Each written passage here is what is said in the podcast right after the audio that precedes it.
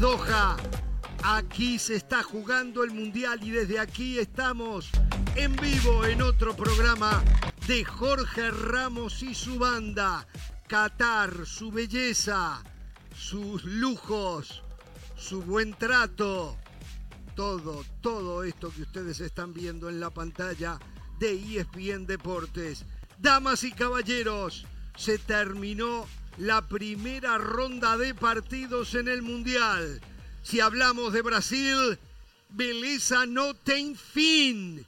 Preocupación es enorme. Portugal, ayudita para el récord.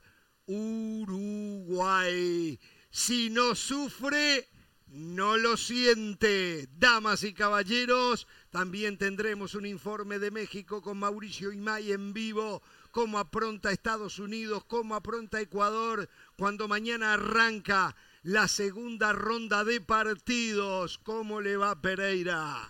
Muy bien, me tengo acá un video del entrenamiento de Brasil del otro día. ¿Qué está viendo usted? Cuéntele a la gente.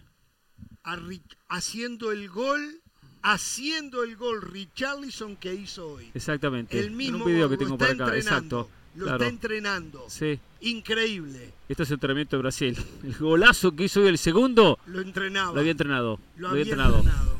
Digo que las cosas no son de casualidad. No, son de casualidad. hay que trabajar las cosas en la vida. hay que prepararse en la vida. Exactamente. Gran jornada el día de hoy, ¿eh?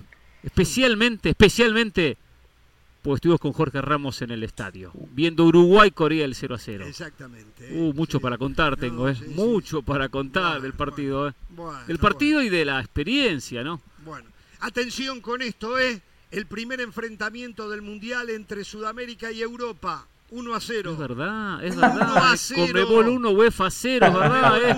¿Va a, cerrar, ¿Va a el piquito? Exactamente. ¿eh? Muchachito, por cierto, felicidades a José el Valle y a Diana del Valle, que hoy cumple un año más de casados. Gracias, hermano. Ah, no me, enteré a través de. Hoy uno se entera todo a través del ah, teléfono. Felicidades, José. Gracias, Hernán. Gracias, Jorge. ¿Cuántos van? ¿Cuántos van? Eh, de casados, 8 ya. Juntos, 10. Sí, de casados. ¿Ocho y nada? Nada. ¿Ocho y nada? Eh, no, todavía no. el mejor tip hasta el momento me lo ha dado Carolina. Lo de usted y lo de Hernán, la verdad, penoso, ¿eh? Penoso. ¿Qué, penoso qué? ¿Qué cosa? Vengo acá a saludarlo. Qué bárbaro. Lo que no entendí que la cuenta de Instagram le digo el, mejor tip, porque Jorge me dice si todavía nada. Le digo que el mejor consejo me lo ha dado Caro. Usted y Jorge, la verdad no. Pero gracias por la felicitación, querido Hernán Pereira. Qué bárbaro, qué bárbaro. Bueno, atención con esto. Hay preocupación en Brasil. Neymar llorando con dolor en un tobillo.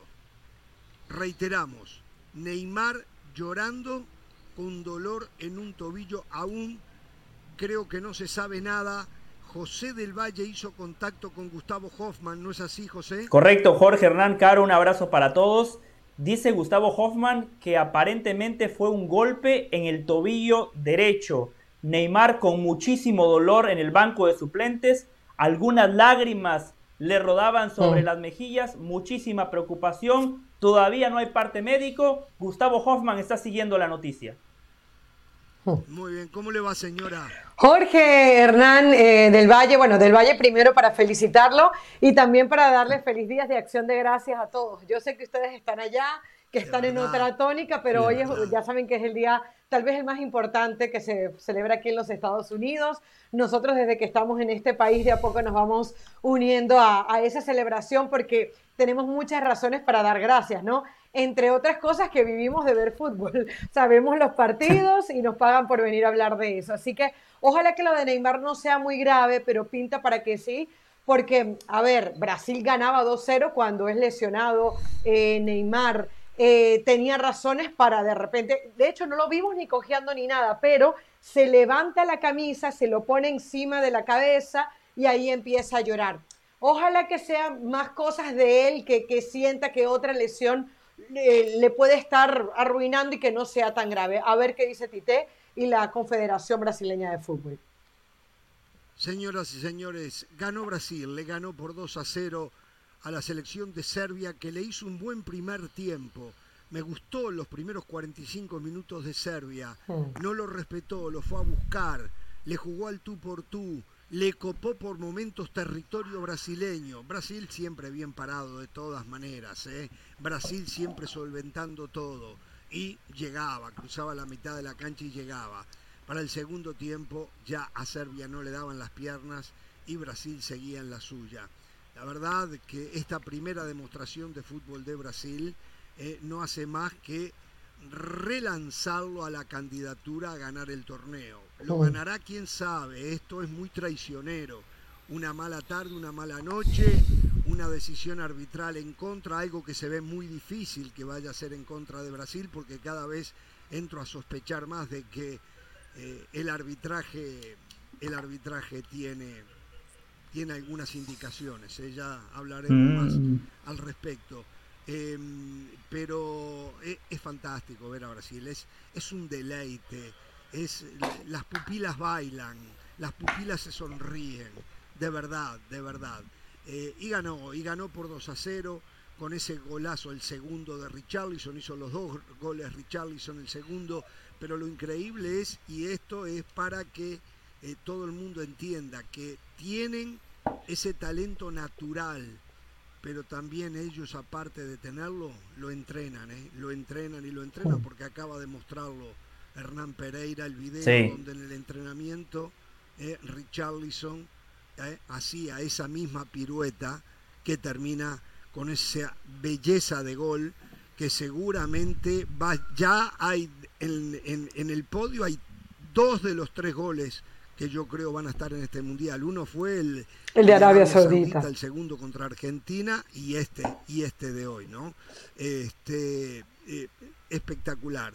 Después eh, gana y sigue yendo para adelante. Atención también, Danilo terminó con un tirón al lateral derecho, ¿eh? Mm. Cuidado, pedía cambio, ya no podía, habían hecho los cinco cambios los brasileños, pero es bárbaro. Apareció la mejor versión de Casemiro Em, lo de Paquetá es fantástico. ¿Qué, podemos decir? Eso sí, em, Vinicius que de nuevo arranca para matar y a veces hace cada cosa que, que, es difícil poder entender, pero de todas maneras rompe a las defensas contrarias, los mata, arranca en esa velocidad que tiene Vinicius y destroza. Y después es fútbol, fútbol y fútbol. ¿eh? Tienen un orden táctico, por ejemplo, en el primer tiempo, no me di cuenta tanto en el segundo tiempo, como cuando perdían la pelota hacían línea de cinco con eh, Rafiña eh, recostándose por derecha y, haciendo esa línea de cinco. O sea, tienen sus obligaciones tácticas, pero tienen la libertad una vez que recuperan la pelota para llenar las retinas, las pupilas, las canchas de fútbol. Un 2 a 0 contundente en lo que yo creo y he visto muy bueno. A mí me encantó lo de Francia, me encantó lo de Inglaterra. Eh, me gustó lo de Alemania en el primer tiempo, los otros días frente a Japón, pero esto de Brasil de hoy creo que superó eh, lo que habíamos visto anteriormente. Aparte porque me parece que este rival, este rival era más complicado que los que habían tenido los otros recién nombrados. Australia. el caso de Australia o el caso de Irán. Sí, gran triunfo. Brasil comúnmente, históricamente no se complica en las rondas de grupos. Pasa los partidos sin demasiados problemas y esa fue hoy también otra historia muy similar en Brasil las Copas del Mundo, porque lo ganó bien con autoridad, bien lo dice Jorge. Por más que quizá le costó la apertura, o lo mm. tuvo que trabajar el partido hasta conseguir el 1 a 0, previo al 1 a 0 había ejecutado un remate, no recuerdo de quién, que pegó en el poste, eh, de casualidad no había logrado el 1 a 0, ya, ya se notaba que era superior la selección. La de, Vinicius. Después entró Blaovic. Fue de Alexandro el remate en el poste, Hernán, y después de Casemiro también. Ah, sí, exactamente, sí, el zurdazo de Alexandro. Ah, un zurdazo impresionante con el 0 a 0. Exacto. Que para cruza, no toca la espalda del arquero de casualidad, sino hasta podía llegar a ser un gol en contra. Golazo, tipo Roberto Carlos. tipo Roberto Carlos, se me hizo recordar al ex lateral izquierdo en notables condiciones, que estaba casualmente en el estadio en un cómodo sillón. ¿Qué, sillón tan cómodo, ¿eh? Sí. Que le consiguió, ¿eh? Muy parecido era un poco más chico, el de, un poco más chico, pero bueno. El de hoy una pompi se me caía para el costado. Bueno, no a hay altura. mucho ya. bueno, bueno, ¿qué va a hacer? Eh, compartimos asientos los dos, ¿qué quiere? ¿Qué quiere? Una entrada para los dos. Eh, pero no, la verdad es que Brasil terminó ganando bien. Igual, eh, esto es largo, ¿eh? Esto es largo, son muchos partidos. Brasil, históricamente, en los últimos 20 años, ha tenido buenos comienzos, buenos octavos de final y en los cuartos donde termina tropezando, cuando viene otro tipo de rivales. Por lo tanto, hay que ir despacio, tranquilo, te ¿ok? no hay que acelerarse. Es tan candidato como antes, ni más ni menos, por este triunfo hoy claro ante Serbia por dos goles contra cero. Lo de Richarlison, la verdad que espectacular. Solo una cosita. Vinicius, si, hubiese, si terminara bien, si tuviese buena finalización, Brasil lo goleaba. Segundo, eh, Neymar en esa posición por el medio y puso un equipo ofensivo, Tite, eh, no puso los tres volantes que hablamos con tres adelante. No, no. Adelante estaba eh, Rafinha, Neymar, Vinicius y Richarlison. Neymar se siente más cómodo de izquierda hacia el medio, es su posición.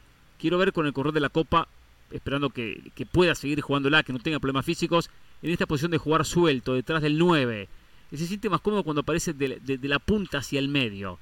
Habrá que ver cómo va transitando en el correr de los partidos con la presencia de Vinicius sobre la izquierda. Lo escuchamos, José. Bastante de acuerdo con todo lo que ustedes han dicho desde allá. Yo agregaría, a mí me gustó Brasil colectivamente, Individualmente, Neymar no estuvo fino, la pelota le rebotaba muchas veces, ese primer control no era el que esperamos todos de Neymar. Además de lo de Vinicius, que ustedes ya lo comentaron, yo agregaría a Rafinha. Hoy Rafinha no tomó buenas decisiones. En el primer tiempo, eh, eh, eh, en una que gana línea de fondo y mete el centro, la pelota terminó en el saque de banda. En el segundo tiempo, cuando el guardameta le regala la pelota en la salida a Milinkovic Savic, eh, Rafinha la recupera, tenía solo a Richarlison y termina eh, rematando al bulto. Hoy, si Neymar, si Vinicius, si Rafinha hubiesen estado inspirados o por lo menos un poquito más cerca del nivel que les conocemos, estaríamos hablando de una goleada con muchísima más autoridad de Brasil. El mejor del partido fue Casemiro. Impresionante cómo cubre terreno, cómo corta circuitos, cómo ha mejorado Casemiro a la hora de entregar la pelota. Y también quiero mencionar lo de Paquetá, porque Jorge Hernán eh, Caro, ¿se acuerdan previo a la Copa América 2019? Aquí bromeábamos y decíamos, Paqueté, no es Paquetá. Impresionante cómo ha crecido, cómo ha evolucionado. ¿eh? Cómo ha evolucionado. Y lo de Richarlison, crédito a Tite. Richarlison nunca ha sido un 9, es el técnico de Brasil quien lo ha convertido en un 9 y la verdad que hoy la rompió. Me gustaron los centrales de Brasil, la marca en ataque que mencionaban mis compañeros. Cada vez que Brasil perdía la pelota, el equipo siempre estaba bien posicionado. Un partido redondo de Brasil y ustedes tienen todo el derecho de celebrar, especialmente en la fase de grupos. Celebren las victorias de la Conmebol sobre la UEFA. Esto es como el fútbol mexicano. Ustedes disfruten los triunfos en la fase regular. En la liguilla es donde veremos a los equipos de verdad. A ver, agrego un par de cositas, Jorge. Uno, yo creo que es importante para Brasil que, a ver, utiliza a Richarlison como su 9, porque de hecho eh, nominalmente lo es, y, le resulta. Una de las cosas que uno se preguntaba es, bueno, ¿cuál es el 9 que va a marcar los goles en Brasil? Más allá que uno sepa que Neymar tiene capacidad de gol, que Vinicius la tiene, que el mismo Rafinha lo tiene, que hoy haya marcado dos goles su delantero, su número 9 es buena noticia siempre. Es como que le da siempre un refresco al equipo saber que tu 9 está marcando goles. Punto número 2, totalmente de acuerdo con lo de Neymar que comentaba eh, eh, José y, y, Pereira hace un ratito. Yo siento que Neymar se siente más cómodo por el lado izquierdo. En algún momento Tite lo utilizó por izquierda, o sea, utilizó tanto a Vinicius como a Neymar poniéndolo como, un, como una especie de volante interior. Pero bueno, hay que ver cuándo puede hacer realmente eso eh, Tite, porque tampoco le puede faltar el respeto al rival. Otra, otra cosa, si hay alguien que no vio el partido, dirá, bueno, Serbia fue muy fácil. No, no fue fácil. O sea, Brasil recién anota el minuto 62. Estaba muy bien acomodado el equipo de Serbia, organizado tácticamente muy bien. Ese aislamiento que hablamos de Neymar y del mismo Rafinha tiene que ver con el buen posicionamiento que tuvo el equipo serbio. Pero al final, tanto llegas, tanto vas y tienes el talento que terminas resolviendo el partido. Pero mi sensación es que todavía no hemos visto la mejor versión de Brasil. Eh, no sabemos. Yo hoy estuvo en un nivel alto a muy alto. ¿eh? Puede jugar más, tal vez tal vez. Eh, pero yo creo que con esto, con esto le alcanza para cabalgarse, para cabalgarse el grupo. Ah, el grupo. El grupo. Sí, el grupo. Camerún, sí. Exactamente. Que le alcanza para cabalgarse el grupo. Es más, es más, con esto le alcanza para solucionar cualquier inconveniente que pueda tener frente a Uruguay o frente a Portugal o frente a Ghana. O Corea. En octavos. Ah, yo Corea no la veo, pero bueno. Corea es un en punto, octavos de final. ¿Cómo que no la ve? punto Corea sí, hoy. Sí, sí, no, desde la matemática sí. Desde si le gana, gana. Desde si le gana a gana, suma cuatro. Sí, está bien, desde la matemática sí, tengo que decir que usted tiene razón. Eh, ¿Se lo ve mal? ¿Quiere hablar de Uruguay ahora? ¿Quiere hablar ahora de Uruguay? No, no, en un rato voy a hablar de Uruguay. En un rato voy ¿Va a, decir las mismas palabras que dijo cuando salíamos del estadio caminando? No puedo, Mecha. No puedo, Pereira, no puedo. No, quisiera, ¿eh? Quisiera, ¿eh? quisiera decirlo. Un ratito. Pero bueno, este eh, es fantástico. Lo de Brasil sencillamente fue hoy una muestra. Si esto es una muestra y si como dice Carolina todavía puede dar mucho más, bueno, entonces el resto juega todo por el segundo puesto. tampoco, pero tampoco fue tan exigido. O sea, ¿cuántos remates al arco tuvo Serbia? Tenemos que ver cómo es este equipo defensivamente. pero es que hasta en eso, los otros días yo les decía, antes antes se decía, Brasil es buenísimo del medio para arriba, no tiene arquero, no tiene defensores. Sí, tenía de laterales que iban arriba, pero tenían problemas defensivamente. Se terminó, ya eso también lo arreglaron. Ya eso también. Bueno, bájale un poquito con Brasil, bájale un poquito. ¿eh? Usted ya tropezó en la última Copa América. Sí, sí. Este Copa América es de Brasil de punta a punta. Brasil goleaba, el resto trabajaba los partidos, el resto le costaba. Ya usted lo inflaba, Brasil, esta Copa de Brasil de punta a punta, le pasa por encima. Llegó la final y la perdió. Ojo, ten que ir despacito, Ramos, ¿eh? despacito, ¿eh? Es un partido, ¿eh? tener, lo dije hace un ratito, Pereira, una mala tarde, noche y queda fuera del Mundial. Porque esto es muy cruel estos campeonatos son muy crueles. Que saber Entonces, podría, pero lo único que yo tengo es lo que veo de fútbol. Y lo que veo de fútbol, Brasil está en un nivel que el resto todavía no puede estar. Que el resto todavía. Solo un título, después amplió, después amplió. Martino se está equivocando.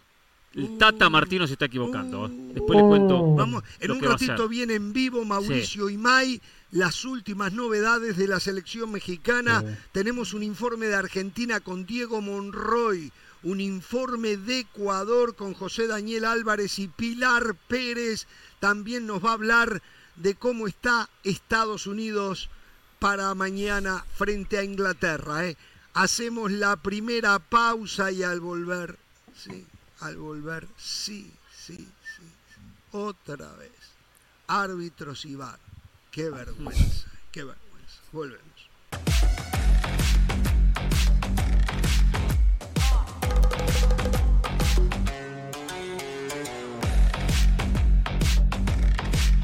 La editorial del día es traída a ustedes por State Farm. Como un buen vecino, State Farm está ahí. Bien, estamos en vivo desde Qatar en toda la cobertura de ESPN Deportes con un despliegue periodístico impresionante muchísimos compañeros para que usted tenga absolutamente todo lo que está pasando alrededor de cada uno de los partidos de este mundial. Reiteramos, se terminó la primera ronda de partidos de la zona de grupos. Mañana arranca la segunda ronda. Em, previo al partido de Brasil se enfrentaron las selecciones de Portugal y Ghana. Ganó la selección lusitana por 3 a 2 en un partido que había terminado 0 a 0 el primer tiempo y que nadie podía visorar que iba a terminar con 5 goles. Fue muy emotivo, fue de ida y vuelta. No fue de un alto nivel futbolístico, pero sí fue emotivo, me reitero en el concepto. Eh, un gol, y a ver si me ayudan, un gol de Cristiano Ronaldo de penal, eh, que lo lleva que lo lleva a ser el primer jugador en la historia, entrar en la historia también es impresionante lo de los récords, eh, como lo persiguen a Cristiano Ronaldo, de ser el primer jugador en la historia de convertir en cinco mundiales diferentes. Digo, no hizo muchos goles, hizo... Eh, en los otros cuatro mundiales había hecho cuatro goles en el Mundial de Rusia, tres de, de ellos en un solo partido a España eh, el otro no recuerdo a quién fue, y después en el 2006 había hecho un gol, en el 2010 creo que hizo un gol, no sé si... creo que lleva 8. Lleva 8 en total con el de hoy. Claro, 8 con el, de octavo, sí. José Todos en fase de grupos. el 2006 contra Corea del Norte, el otro que le faltó en Rusia fue contra Marruecos de cabeza, si no, si no recuerdo mal. Ah. Está bien. Se dice fácil igual, los que Jorge, pero se dice fácil. Cinco, cinco mundiales marcando. O sea, hay que estar primero en cinco mundiales. No, no, no. Y luego marcar. En una vuelta en el primer tiempo pegó un salto a los 38 años. Es, es, es un portento físico tremendo, es, es increíble. Lo único que yo digo que Cristiano Ronaldo, por su historia, merecía haber llegado a cinco mundiales anotando, no de la manera que anotó hoy. Eh, en, en algo eh, lamentable lo que se vio hoy. Eh, un penal que solamente el árbitro, pero principalmente el VAR, entendió que era penal. Afuera hoy hicimos una compulsa con colegas acá. Nadie vio penal. Nadie vio ese penal. Absolutamente. Alguno dijo, sí, pero le habían anulado un gol a Cristiano por un empujón similar. No, no, no. No fue similar. No fue similar aquel empujón de Ronaldo había de Cristiano Ronaldo había sido un empujón fuerte sobre el defensor y el, gol estuvo bien anulado. Pero esto, lo único que el crédito a Ronaldo, ¿eh? que exigió al defensor y llevó a confundirse al árbitro y a aceptar, porque no se confunde, el VAR no se confunde. Bueno, no sé, frente a Argentina dicen que se confundió, ¿no? En, un gol que le anularon que falló la tecnología. Que falló la mm. tecnología, dicen en uno de los goles que le anularon a Lautaro Martínez. Pero eh, la, verdad, eh, por eso creíamos que con el VAR se terminaba la injusticia, que no iba a haber más ya polémica. Sigue habiendo tanta o más injusticia porque como le han hecho remiendos al reglamento donde ya nadie entiende absolutamente nada y después en casos como este, y esto es opinión mía, eh, creo que empieza a haber temor en la FIFA por lo que le pasó a Argentina, por lo que le pasó a Alemania. Algunas figuras tienen que seguir en el Mundial, ¿eh? Algunas figuras tienen que seguir en el Mundial. No me extrañaría, no me extrañaría. Que yo le digo una cosa también, ¿eh? como le dije en su momento y le voy a decir ahora, porque la gente piensa que esto es Messi, Cristiano, Cristiano, Messi. No, Argentina le dieron un penal que yo no lo hubiese sancionado nunca. Para mí fue. El agarrón a, a, Paredes. Lo único que puedo interpretar de esa jugada que hay algún hay un elemento, un elemento para decir si hubo penal. ¿Cuál es el elemento? Que hay un agarrón que hay 500 en la ley no se sanciona, que ahora se empiecen a sancionar con el VAR, perfecto, la puedo comprar. El tema es que hoy, lo de Salisu cuando llega esa pelota, no hay elementos para decir que hubo penal. Ningún elemento. Pues llega la pelota y la pelota la tira al tiro de esquina. No, y hay un roce, hay un pero un rocecito en la cintura, no en la cintura. pero, pero, una cosa así que lo tocó así. Pero lo que hicimos siempre es el contacto de dos personas que van a disputar eh, una a pelota. Un balón. Cristiano se dio cuenta que no había sido infracción se dio cuenta al punto que él no festeja, se queda serio, concentrado, diciendo, bueno, no voy a hacer ningún gesto como jugador de póker, porque si no se vendía, no quería festejar algo porque tenía la sensación que el bar le iba a decir al árbitro, eso no fue penal. Por cierto, árbitro de la MLS, árbitro de la MLS, sí, ha sido un Marruecos, pero árbitro de la, MLS. Eh, vamos a dejar mejor la imagen de la MLS, pero bueno. No, pero ahí fue el bar. más culpa que el árbitro es del bar, ¿eh? Por eso, bueno, eso voy a decir ahora. Exacto. El, árbitro puede confundirse, sí, compro esa, puede confundirse, perfecto. Ahí es donde el bar tiene que llamarlo y decirle, árbitro, eso no es penal, vaya a verla, vaya a verla. Tenemos muchísimas dudas, para nosotros no lo es. ¿Qué pasó? No pasó nada. O si le dijeron, lo ignoró. Lo ignoró. Por eso los jugadores de gana, muy inteligentes, se quedaron dentro del área. Para que el penal no se ejecutara y para que alguien le avisara eh, al, propio árbitro. Y lo peor del caso el VAR lo revisó el partido, entendieron que el partido quizá lo ganaba igual Portugal, de repente no lo ganaba. el partido estaba 0-0.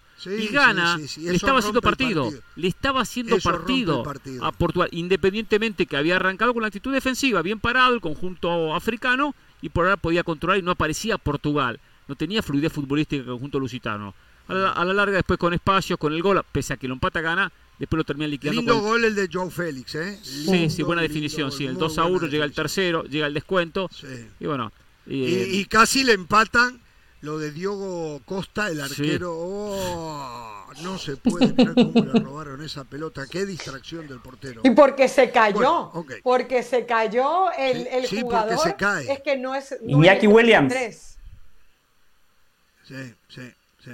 Increíble, increíble. Pero bueno, ganó Portugal, picó al frente eh, y es un resultado que le sirve muchísimo a los lusitanos. Es que han hecho del partido, ¿le parece? Después hablamos del grupo. Sí. Está bien, yo quiero meterse en Uruguay ya. No, no, no, no, no, yo no tengo Sí, sí, no hemos opinado de Portugal, bien, Hernán. Cuando yo le meto, aproveche cuando tiene el silencio y el espacio, ¿eh? Sí, sí. Si no, bueno, partido parejo partido parejo. Entre, le falta un ritmo poquito, muchachos. Un poquito, mejor, un poquito mejor Portugal que gana. Un ah. poquito mejor Portugal que gana. Pero. Eh, sí, fue mejor. Eh, todavía no jugaron en el nivel que tienen que jugar los Bruno Fernández, los Bernardo, Silva, los Joao, Félix, que es un, golazo, lo de Neves más o menos.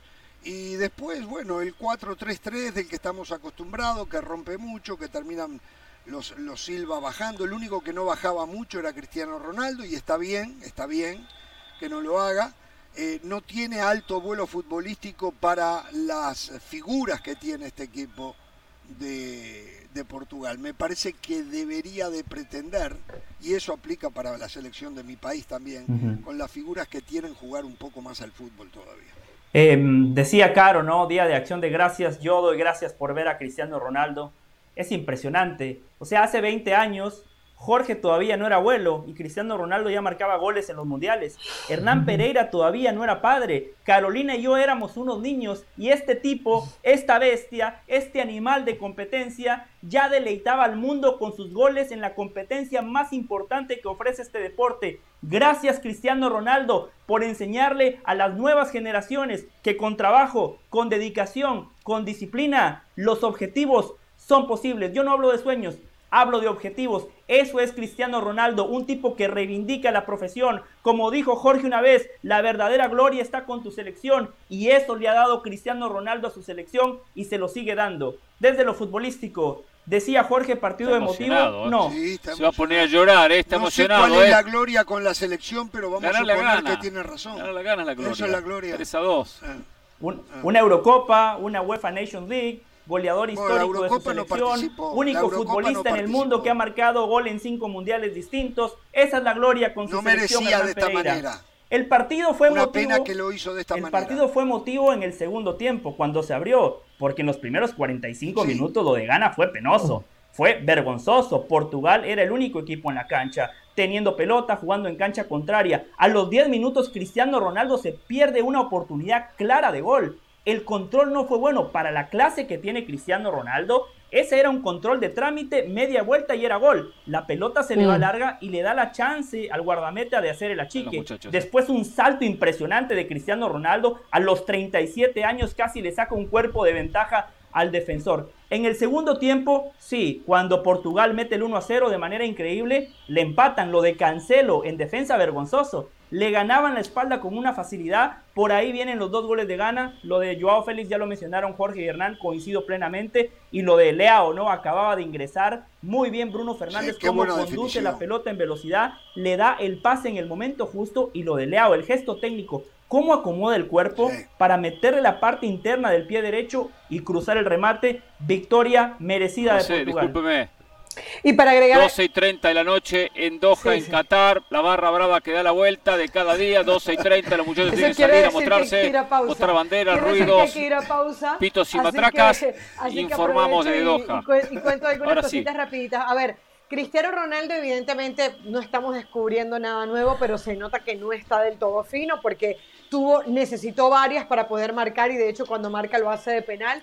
Para mí toda la culpa es del VAR, eh, no es del árbitro, lo dije hace un ratito, no es de Cristiano Ronaldo, porque Cristiano Ronaldo la vende muy bien. Estoy de acuerdo con, con Pereira en eso que dice que él no estaba seguro, que pensaba que el VAR lo iba a llamar. Y ojo, normalmente, porque aquí hay, que darle la derecha en qué sentido al VAR, que el árbitro principal es quien dice, es penalti. Y normalmente, si hay una pequeña duda, el VAR no lo debería llamar porque no es un error obvio, claro y manifiesto del árbitro.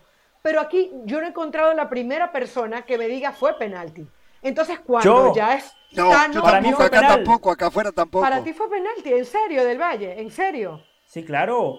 Por supuesto, yo hablo en serio, si no, quieres lo discutimos después. Por Dios, sea serio, sea lo, serio. Lo discutimos después. No, del Valle no, es muy, esto es muy fuerte del Valle. Esto es muy fuerte. Favoreció a Portugal en la justicia deportiva el hecho de que Ayú marca el gol, se, se, pone 1-1 y luego merecidamente Portugal se pone arriba. Pero ojo, porque Portugal tiene problemas defensivos serios. O sea, un partido que ibas ganando 3 a 1 terminó muy apuradito y con una defensa que defienda así, valga la redundancia, es difícil que puedas aspirar a, mucho más. Muy bien, bueno.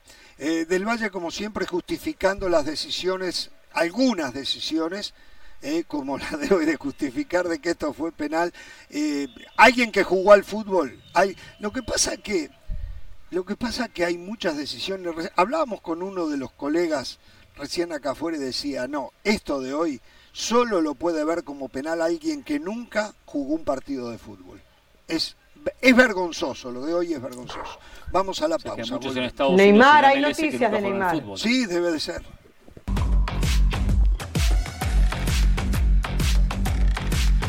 Para celebrar los precios sorprendentemente bajos de State Farm, te invitamos a disfrutar un nuevo episodio de Jorge Ramos y su banda. Disfrútalo y luego comienza a ahorrar con el seguro de auto de State Farm. Contacta hoy mismo a un agente llamando al 1-800 State Farm. Como un buen vecino, State Farm está ahí. Atención, informan desde Brasil, Gol Brasil, que Neymar sufrió un esguince de tobillo. La selección va a esperar 24 horas para ver cómo evoluciona la situación. No se descarta la posibilidad de que se hagan mayores investigaciones para ver si es grado 1, si es grado 2 o si es grado 3. Un grado 2 normalmente puede llegar a llevar entre 4 y 8 semanas Claro, que con la intensidad que lo van a tratar seguramente ese tiempo se pueda reducir. ¿A qué? A dos semanas es muchísimo, ¿eh? Dentro del campeonato mundial. Ahí vieron la foto ustedes ¿eh? de cómo está el tobillo de Neymar en estos momentos. Al volver vamos a opinar del tema. Uruguay, ¿no? Sí, vamos también, en un rato, más tarde, si tengo tiempo.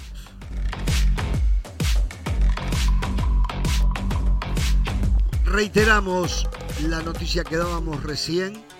Eh, desde Brasil se informa, la cadena Gol de Brasil está informando que Neymar ha sufrido un esguince que se va a esperar 24 horas para ver cómo evoluciona. Recién veíamos las fotografías del pie derecho de Neymar y no se descartan eh, nuevos estudios para ver el alcance del esguince porque dependiendo del alcance, es el tiempo de recuperación. No si mal no recuerdo. Yo no creo que pueda jugar el próximo partido. Si mal no recuerdo, es una zona que ya sufrió otras lesiones, Neymar. Puede ser. En el tobillo. Sí. Recuerdo que hace, hace un tiempo estuvo una lesión en el tobillo. Yo no recuerdo si fue el derecho o el izquierdo. Hace una patada y tuvo un buen tiempo de recuperación. Messi anda con un problema similar que lo están escondiendo. Sí, claro, por supuesto. Messi no está bien. Messi no está bien y es de un tobillo también. Eh, son, son lesiones complicadas de verdad. Muchas veces eh, se tratan con eh, filtraciones. inyecciones para, para, tratar de bajar la inflamación y, quitar el dolor. Pero eso fue lo que le pasó en aquel famoso Jorge. Maradona contra contra Brasil mismo en el, en el, Mundial de Italia, ¿no? En el 90. claro. Sí, José. Lesiones de Neymar en el tobillo, lo que decía Hernán, aquí tengo el historial, Jorge, amigos de la preparación temporada 21-22, se perdió 12 partidos por una lesión en el tobillo, creo que a esa lesión se refería mi compañero Hernán Pereira, en la temporada 2021, otra lesión en el tobillo, se perdió 5 partidos jugando para el Paris Saint Germain, eh, esta sería la tercera lesión en el tobillo en la carrera de Neymar Jr. Yo tenía el detalle de todas y el, detalle de los partidos que se perdió, pero no quería aburrir a la gente, por eso no lo dije. Claro, seguro. bueno, a ver, estábamos en el tema eh, del triunfo de Portugal sobre Ghana. No sé si quieren agregar alguna cosa más. Ese, tema ya, ya está. Está liquidado el tema. Tenemos que pasar la está página. Liquidado. pero, pero no demore hablar de Uruguay, pero ¿por qué? Si la gente está esperando y quiere saber qué piensa usted de Uruguay. Vamos a hablar de Uruguay. Ahora voy a hablar de Uruguay. ¿Tiene vergüenza por el 0 a 0 con Corea? ¿Ya está asustado? ¿No quiere hablar de Uruguay? No, no, yo vergüenza no. Vergüenza solamente cuando se roba Y Uruguay, por ejemplo, está, mal, está por ni siquiera robó un penal, robó algo no, no, para, no, para Al que contrario, lo hubiese venido bien. Exactamente. Venido bien para, Entonces, por lo menos, no, vergüenza no, vergüenza no. Me, da, me lo da, único que sí, lo único que sí estoy estoy desilusionado porque eh, creíamos los uruguayos que aquello de ser parsimonioso, ser reactivo y no activo había quedado en el pasado. Eh, no sé si esto tiene que ver con que lo importante era no arrancar perdiendo, era adaptarse al mundial. No sé, estoy buscándole una excusa, porque no es otra cosa que excusa para la floja actuación de la selección uruguaya en el día de hoy. No entendí algunas decisiones del técnico Diego Alonso, eh, donde el volante más adelantado era vecino, cuando normalmente es el más retrasado, donde Bentancur pasó a jugar como el volante tapón y donde entre Bentancur y vecino el que apareciera Valverde también estando retrasado y no teniendo la incidencia que debe de tener Valverde en el trámite del partido para la selección uruguaya. No entendí tampoco después alguno de los cambios, tal vez pienso el de Olivera eh, que se va y entra Viñas por izquierda sería porque estaba muy cansado, porque Olivera había jugado muy bien, oh. tuvo un solo error, metió un contragolpe y cuando habilita a Núñez que llegaba para con muchísimas posibilidades de gol, eh, se, la, se, la, se la entrega mal, pero ganó en el 1 a 1 y tal vez fue, fue quemando piernas. No entendí la salida de Pelistri para entrar un lateral derecho como Varela. Eh, quedó claro que Suárez eh, en su nivel no está para un mundial, por lo menos no para entrar de titular, que hoy Cavani eh, está en una mejor condición física y si se quiere también futbolística que, que, Luis Suárez.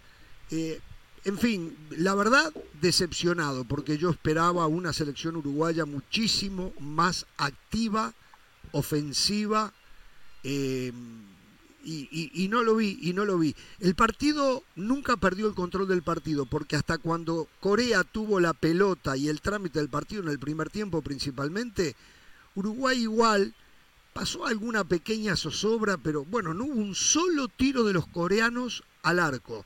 De Uruguay, según la estadística, tampoco. Lo que pasa que hubo dos en el sí, Uruguay uno. Uruguay en la estadística es un, marca uno. Ah, marca uno. en realidad son tres. Que son tres, exacto. porque dos fueron en el palo, exactamente. los coreanos no metieron un solo tiro dentro de los tres palos hoy. Pero en muchos ratos tuvieron el, el, balón, la posesión. Y Uruguay controlaba, pero no, no, no entiendo qué es lo que intentó hacer Uruguay. Sí estoy seguro de algo. Uruguay es mucho más que lo que hoy mostró. Espero, y no le queda otra, con estos resultados de hoy, Uruguay debe, o debe intentar, no debe, pero debe intentar ganarle a Portugal. Y por supuesto también a Ghana para terminar primero. Eso es clarísimo. Si le toca, en caso de terminar segundo y cruzarse con Brasil, no veo cómo.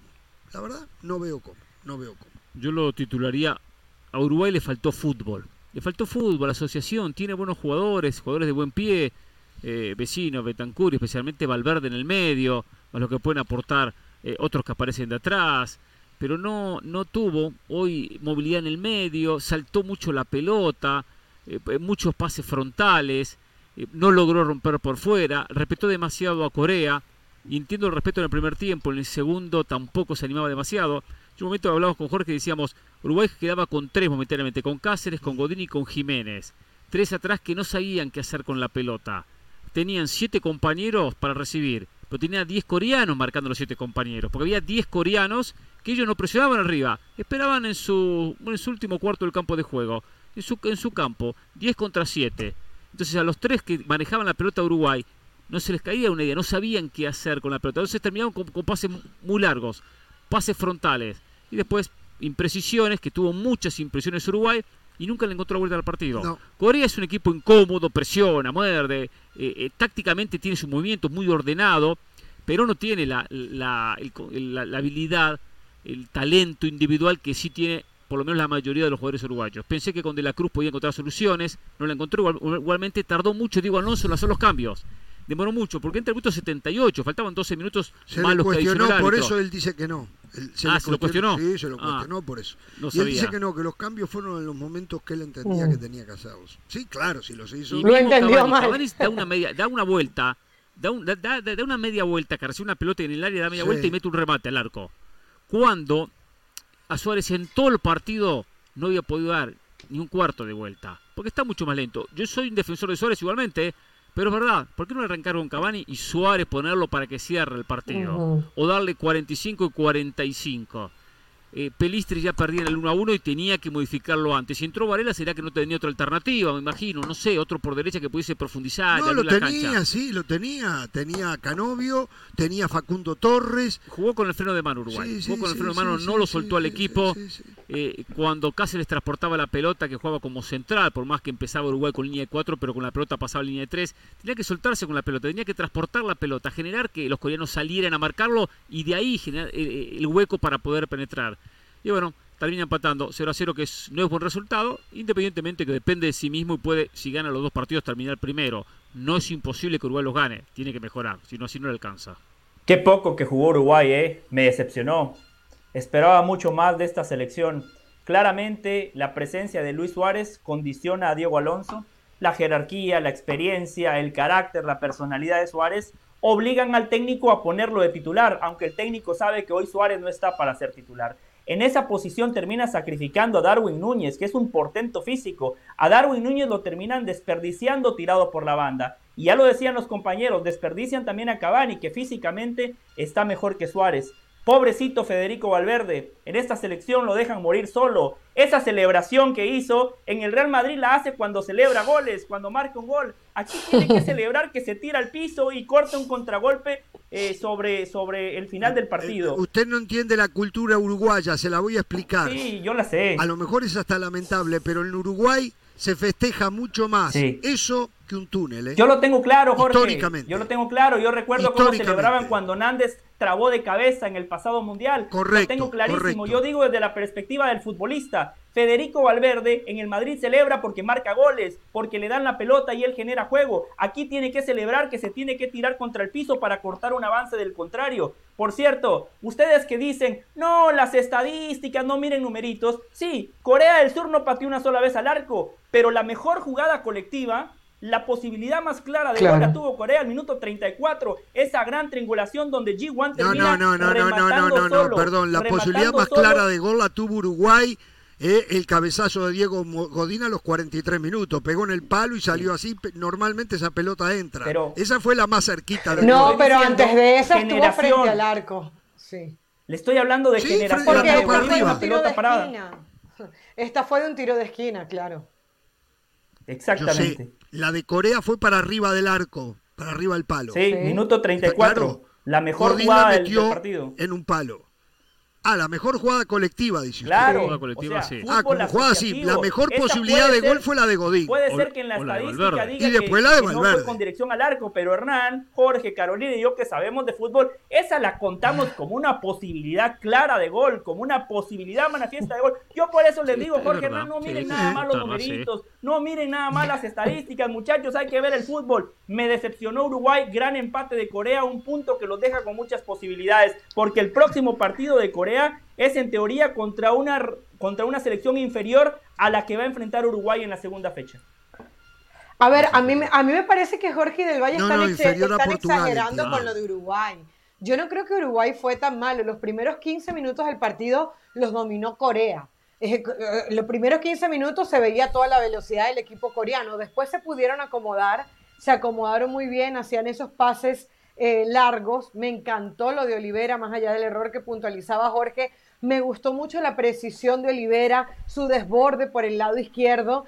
Eh, sí creo que Diego Alonso queda en deuda en la toma de decisiones, porque fíjense, Valverde uno decía, pudiese jugar más adelante, pero Pelistri lo estaba haciendo bien. De Arrascaeta, era un partido para de Arrascaeta, porque hubo un momento. Está con problemas físicos de Arrascaeta. ¿Perdón? ¿Tiene algún inconveniente físico? Ah, bueno. De Arrascaeta está con algún pero lo convoca, me imagino que tiene que ir por ahí, Jorge, porque lo convoca.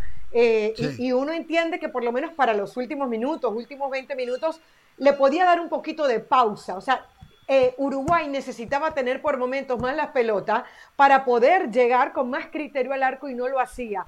A Suárez le dieron para mí 15 minutos más de lo que le han debido dar, porque realmente físicamente no estaba, o sea, eh, eh, se vio lento, se vio exageradamente lento el equipo uruguayo. Hubo los, los últimos minutos del primer tiempo, Uruguay se vio cómodo, empezó, empezaba a verse un equipo que podía generar algo más, pero los coreanos lo captaron en, el momento del entretiempo y ya luego no cayeron otra vez en esa trampa. Pero yo creo que, a ver, en algún momento Uruguay le tuvo miedo a la velocidad de Corea. Yo creo que Corea, dentro de lo que pudo, y, eh, eh, hacía lo, lo, lo, lo, que, lo que tenía. Uruguay un poco mejor que Corea, pero yo creo que, que el punto en el grupo que para mí es más parejo de todos, eh, es, es, bueno para los dos sí, equipos. Sí, A ver, Uruguay hoy no le ganó al rival más accesible del grupo.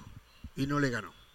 Que está a nivel de gana. ¿Y gana? Yo Corea creo que, gana, yo creo tiene que es menos similar. que gana. Yo creo que es No, menos no, que gana. no No. Son diferentes, Yo creo que está subestimando Corea. sí, Son juegan otra diferentes. cosa, Sí, sí, sí, sí. pero, sí. pero son tan, tan complicado uno como el otro. Eh, a un nivel similar.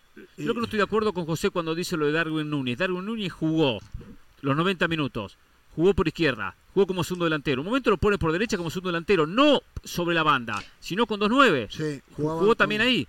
O sea, le dio espacio. No es que por la presencia de Suárez, Darwin Núñez estuvo en el banco de suplente. Jugó todo el partido. Era el más Y aparte, esa desequilibrante. presencia por izquierda no es para meter centro ni para jugar como extremo. Cuando libera Saría, él pasaba como segundo delantero. Hacía ese movimiento. Entiendo que él no estuvo en la cancha, nosotros vimos movimientos que José no vio. Sí. Pero, pero independientemente de eso, independientemente de eso, eh, no lo desperdició a, a Darwin Núñez. Que cuando juega en el Liverpool también, ¿cuántas veces lo vemos por izquierda? Sí, sí, sí. O No, sea, no es que es el 9 típico del área. Es, es, es bueno eso que usted nos comenta, ¿no? Ustedes ven otros movimientos, pero yo lo escuché con Forlán y yo coincidía con Forlán en ese, en ese comentario. Darwin Núñez demasiado recostado por izquierda, muy tirado a la banda, O sea, usted- usted- sacrificando un delantero que está por encima de Suárez hoy por Repite lo que momento. dice y- y Forlán. por Repite lo que dice el resto. Repite lo que dice Porque lo dijo Forlán que se cree, Está que bien. por eso ya está. Está bien. Repite lo que No, dice no. Forlán. Está bien. está bien. Y si, si él repite lo que decimos nosotros en este No, programa. No, no, ¿Cuántas veces repite él lo me que va a decimos dar a mí la nosotros? razón. No, no, pero él No, anota ahora lo dice y en Forlán. un mes sí, viene, después sí, bla, claro. bla, bla, bla, bla. Lo bla, dijo, no, lo dijo Forlán, Caro, lo dijo claramente. Sí, lo dijo, lo dijo, lo dijo. Bueno, Sí, Forlán se equivocó. dijo. Se equivocó. Olivera tomó bien la banda. Bueno, eh, vamos a ir a la pausa, señores. Estamos esperando por Mauricio Imay. Atención, eh. Se Atención. está equivocando. Lo que se Martino. está Se hablando que va a ser el Tata Martino el sábado, ¿eh? Se está equivocando, ¿eh?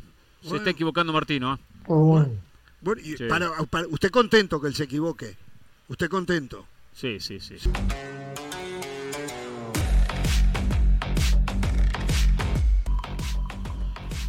Arrancamos la segunda hora, seguimos esperando la presencia de Mauricio Imay para que nos hable de la selección mexicana de cara al partidazo frente a Argentina el próximo sábado. Tenemos también un informe de Diego Monroy de la selección argentina ¿eh?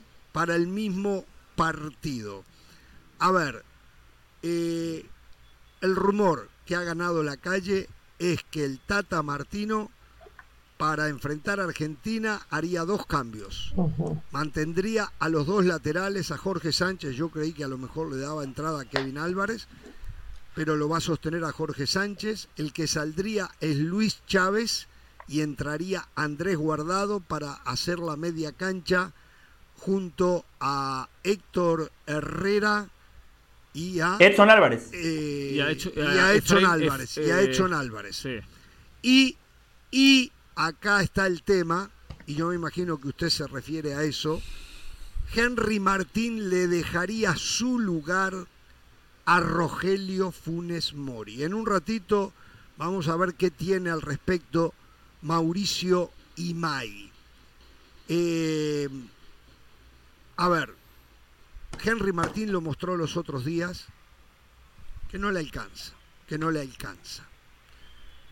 Raúl Jiménez jugó muy poquito, pero me parece que no está al nivel para un campeonato del mundo. Por lo tanto, la única otra opción que tiene es Rogelio Funes Mori. Y está bien lo que hace. Tiene que poner la mejor opción que error. tiene. No, no, no. Pero ¿por qué es un grave error? Un grave error porque es un partido donde la cabeza, la cabeza es un hace un partido muy especial en cada uno de los futbolistas. La cabeza pesa mucho en la Copa del Mundo. Y va a poner a Funes Mori argentino versus Argentina. No, en un partido crucial. Él tiene que poner lo mejor que tiene. No, no, no, pero, pero. Él tiene que poner lo mejor que tiene lo mejor. que él crea que el nivel, el nivel es parejito, ¿eh? Sí, sí. Es parejito entre los tres. Sí, el que tiene más historia, más recorrido, no tiene buena realidad física. Pero ya intentó con Henry Jiménez y con Raúl Alonso Jiménez. Hernán, hoy en bolo, con Henry Martín, perdón. Que Al final te llevan para que marques goles. Sí, sí, sí, sí. Y pidió perdón, sí, sí. Ah, sí, increíble. Y eso es lo que está pasando con las elecciones europeas. Se van a surtir a África y ahora empiezan a pasar este tipo de cosas. Sí, la Euroáfrica, sí. La Euroáfrica, sí, pasa a ser Euroáfrica.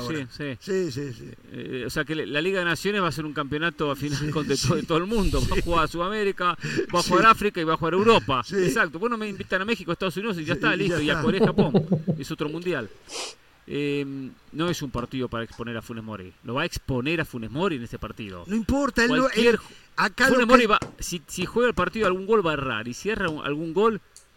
¿Usted se imagina? No, bueno, se imagina? No, no está preparado. No, no, es, no, Es un riesgo altísimo. Ya probó con Henry Martín y no anduvo. Probó con Henry Martín no anduvo. Intentó con Raúl Alonso Jiménez y todos vimos que Raúl no está.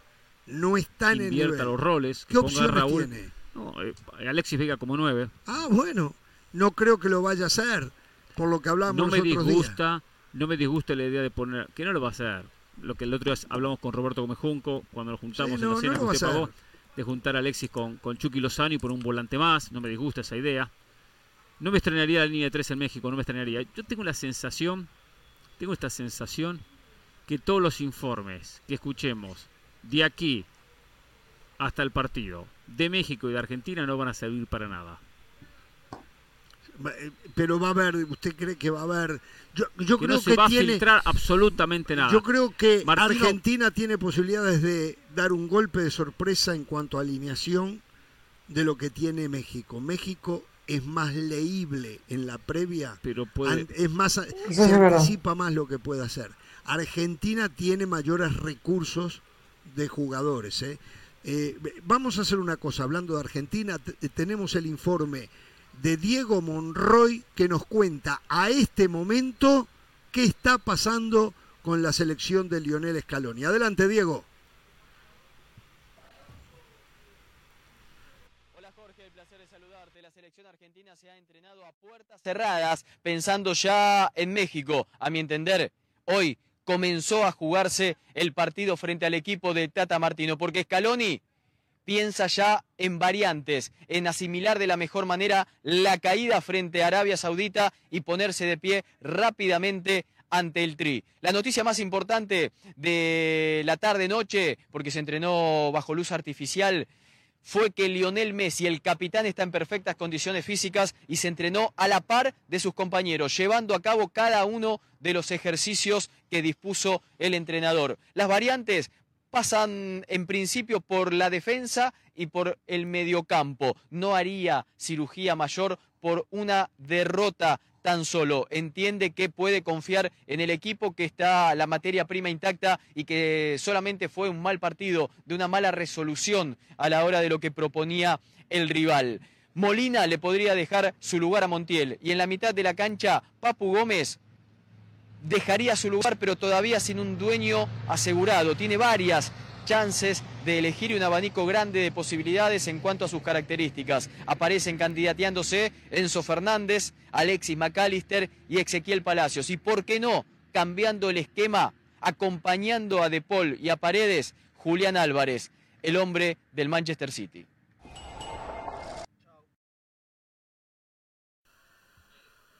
Muchísimas gracias, Diego. Ahora, eh, me pregunto, ¿Julián Álvarez acompañando a De y a Paredes? No, no entendí esa parte yo. Julián Álvarez. no, no, no. Si juega Julián Álvarez va a jugar acompañando a Lautaro. O por Lautaro. Acompañando a Di María, acompañando a Messi. Correcto. Enzo Fernández podría ocupar esa posición. A lo mejor hace un 4-3-3. Yo, yo tengo otra variante. Yo tengo otra variante, quizás. yo digo la mía, lo escucho, José. Pero Messi más retrasado. Eh, eh, eh, Messi jugando más como centrocampista y los delanteros. Julián, a eso iba yo. a eso iba yo como el tercer volante Messi. Di María, Lautaro y Julián Álvarez, ¿no? ¿Eso dice usted? Claro, y Messi más retrasado, correcto. Correcto, eso, eso era lo que iba a decir yo. Muy bien, Jorge. 3-1, diríamos. Le faltan piernas en el medio, ¿no? Sí, sí, sí. No, no, no, no la veo, no la compro, no la compro. No la compro porque Argentina sabe que tiene que ganar sí o sí, pero sabe que tiene que ganar por 1 a 0, no tiene que salir a golear, salir desesperado, sí. claro. el medio.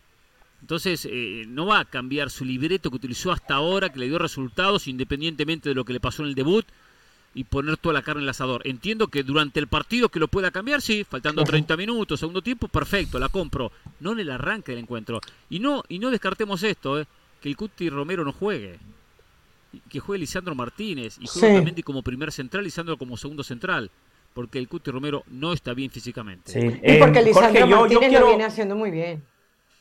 Sí. Yo quiero reaccionar al primer tema que ponía Hernán, ¿no? Lo de Rogelio Funes Mori, porque lo de Argentina, bueno, es información, ¿no? Hernán ya opinó y es un tema muy bueno. Hernán, tuve un sueño, no sé si sueño o pesadilla, depende de la perspectiva. Eh, gol argentino, gol argentino y el marcador decía México 1, Argentina 0. No alcancé a distinguir en mi sueño si era minuto 19 o minuto 91. Ahí desperté y ya miré medio borroso medio borroso. Yo entiendo lo que dice Hernán, pero también está la otra parte, Hernán. Está la parte de que Rogelio Funes Mori se agrande, se crezca, que le den la oportunidad de probarle a todos sus detractores que el tipo, que por cierto yo no tengo ninguna duda, que va a defender la camiseta de México más allá de que él es argentino, porque de mexicano no tiene nada, tiene lo mismo de mexicano que yo de alemán, lo entiendo perfectamente, pero creo que puede ser una buena oportunidad para Rogelio Funes Mori, porque al final de cuentas, si algo tiene el futbolista argentino, es que es competitivo, es que se agranda ante la adversidad, y Rogelio Funes Mori, reitero, es argentino, y la ley del ex, Caro la conoce muy bien, Jorge y Hernán no estoy seguro, la ley del ex, el ex siempre le marca a su ex equipo, Funes Mori vistió la camiseta de la Argentina.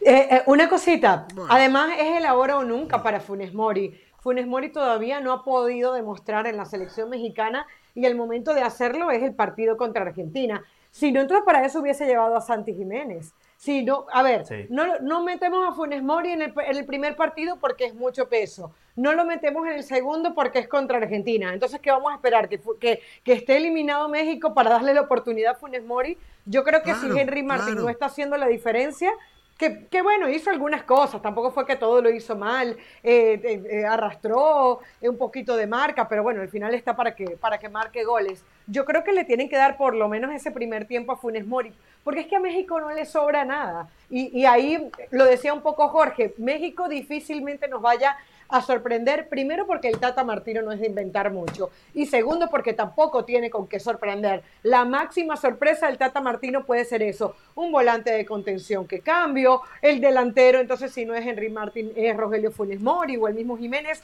Jiménez físicamente no está para iniciar un partido en lo que a mí respecta. Yo creo que va a ser la oportunidad para Funes Mori. Eh, a mí me extraña también lo de guardado por Chávez. Sí.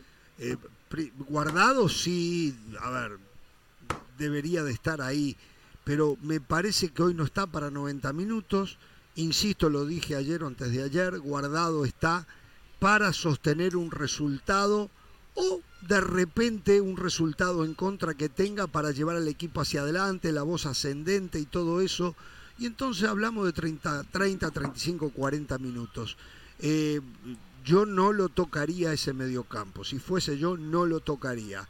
Héctor Herrera, Edson Álvarez, Héctor Herrera y Luis Chávez.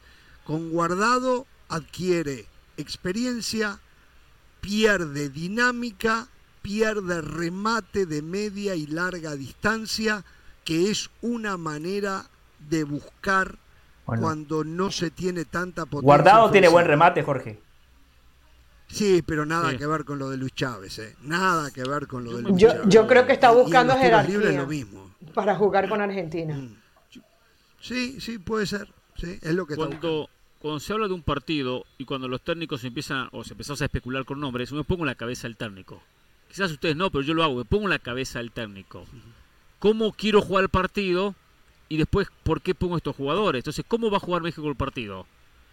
Y Martino siempre dijo, en aquel 4 a 0 tomamos el control, tuvimos la pelota, la iniciativa. Ahora el obligado es Argentina, sabe que enfrenta a una Argentina ah, herido, México muy posiblemente lo espera Argentina. Es lo más factible. Entonces, para esperarlo necesita buenos lanzadores y gente rápida. México ya tiene un punto, Argentina no tiene Claro, claro. Argentina pierde, se va, se va a la casa, ¿eh? queda afuera. Y con el punto no queda eliminado, hay que ver qué pasa con Arabia y Polonia a primera hora. Pero digo, si México lo espera, porque siempre esto lo comentó Martino, si lo espera, necesita buenos lanzadores. Ahí mm. guardado puede llegar a ser de repente un buen lanzador. Desde lejos, ¿no? Eh, eh, a mí me gustó lo de Chávez. Aunque Chávez, a mí me sí, Chávez. es buen lanzador. interpretando qué es lo que busca el técnico. y quizás piensa que Funes Mori tiene más rapidez y pivotea bien para después sacar por fuera a Vega y al Chucky Lozano. Señores, la prensa internacional se está haciendo eco de esto de Neymar, ¿eh? Ya empiezan a especular de que podría quedar afuera del Mundial. Me parece que es muy rápido. Vimos recién la, el pie de Neymar. Sí está inflamado, sí está hinchado, pero yo he visto cosas peores. Siempre recuerdo el pie de Maradona en el Mundial de 90 era el doble o el triple de cómo está el pie de Neymar hoy. ¿eh? Por lo menos lo de hoy, Jorge, lo de hoy no fue mala leche, ¿no? Como lo de Camilo Zúñiga, eso sí fue mala leche. Lo de hoy fue una entrada normal. Cuando se fue en helicóptero, sí. Es cierto. Es cierto. Vamos a la pausa. Rodrigo Lasmar, el técnico, el, médico de Brasil, sí. Eh, me dice que es un esguince de tobillo que ¿Le escribió el técnico de Brasil a usted? Sí, es que estoy, haciendo la traducción en portugués. que necesita 24 eh, horas de evaluación, ¿eh? Ah, lo que dije yo. y yo no tuve que molestar al técnico. o sea, no le escucharon, Jorge. Espera que ¿Eh? muy obrigado. Muy obrigado. Le está, muy, obrigado. Le está escribiendo. Muy obrigado. en portugués no se escribe. ¿Cómo la pausa? Volvemos. Obrigado, sí. información. Información.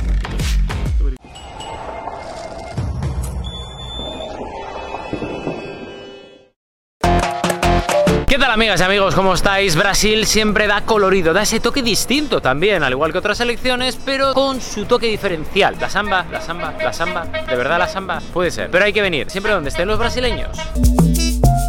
Mirad esto como mola, el típico panel el cual dejan un par de rotuladores para que puedas firmar. La gente firmando. Para mí es felicidad, es alegría, es unión y es amor pelo fútbol. Ha sido llegar y salsando porque ya empiezan, ya empieza la música.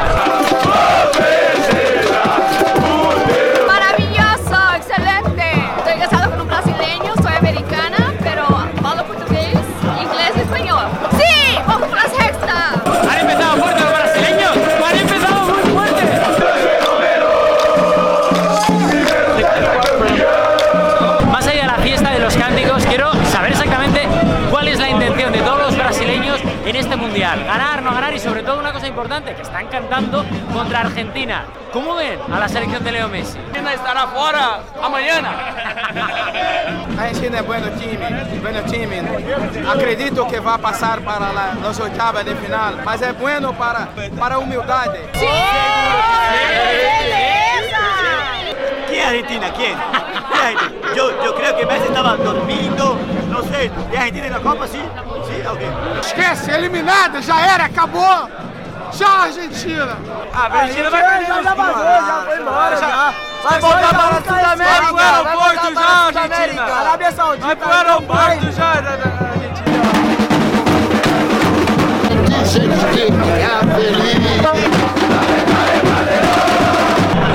Rodrigo Gomes. É, esse menino abençoado. Que nós seremos campeão. É Brasil! Amigos de Rodrigo Goes, ¿con qué espíritu venís al día de hoy? Bueno, con un espíritu muy contento, muy alegre, con expectativas grandísimas. Nosotros estamos muy contentos y va Brasil. Va Brasil. Todos los Rodrigos son muy, muy buena, boa gente. Boa gente, boa, gente, boa gente, boa gente. Buenas personas, buenas personas. Rodrigo, Rodrigo Goes Fan Club.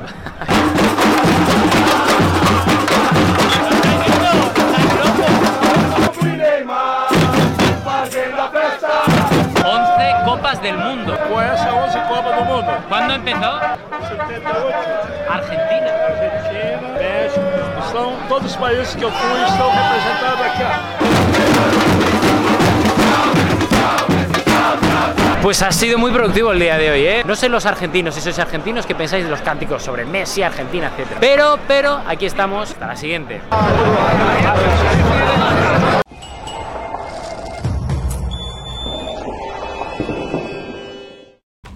Se viene Mauricio Imay, es cuestión de minutos nomás, ¿eh? Para hablarnos de México. José Daniel Álvarez nos va a hablar de Ecuador también. Ecuador juega mañana frente a Países Bajos. Y mañana hay otro partidazo. Estados Unidos frente a Inglaterra. ¿Usted va a ir a ese partido? Es el mejor de los cuatro, ¿no? Es exacto. Sí, voy a ir, sí, sí, sí, Si el mejor es Estados Unidos Inglaterra, yo el mejor. ¿Va a llevar a Jorge otra vez o no? ¿Eh? Sí, no, no. ¿Cómo? ¿Va a llevar a Jorge Hernán otra vez o no? No, no, no, no, no. Yo lo llevo para Uruguay, que, lo llevo a todos los partidos. o sea, llevé a uno y listo, gracias. Sí, sí, sí. Exacto. aparte de dos ahora, días seguido con él. Ahora, aparte que condució la banda. No compró ni un agua, no compró ni un agua, no me llevó a almorzar. Estaba caro, caro el agua estaba. Qué bárbaro, bueno.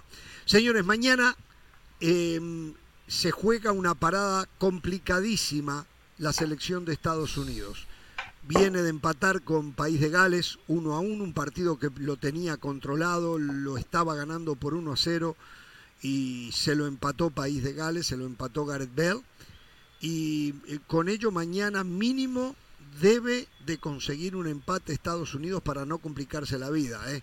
porque País de Gales sí, después tendrá que jugar con Inglaterra, mañana juega frente a la selección de Irán. Eh, que tiene esa pequeña ventaja que juegan a primera hora. Exacto. Gales contra Irán. Exacto. Se puede el caso que Gales gane, que Estados Unidos pierde, y que en la última jornada se inviertan los roles, que Estados Unidos gane a Irán y que Gales pierda con Inglaterra.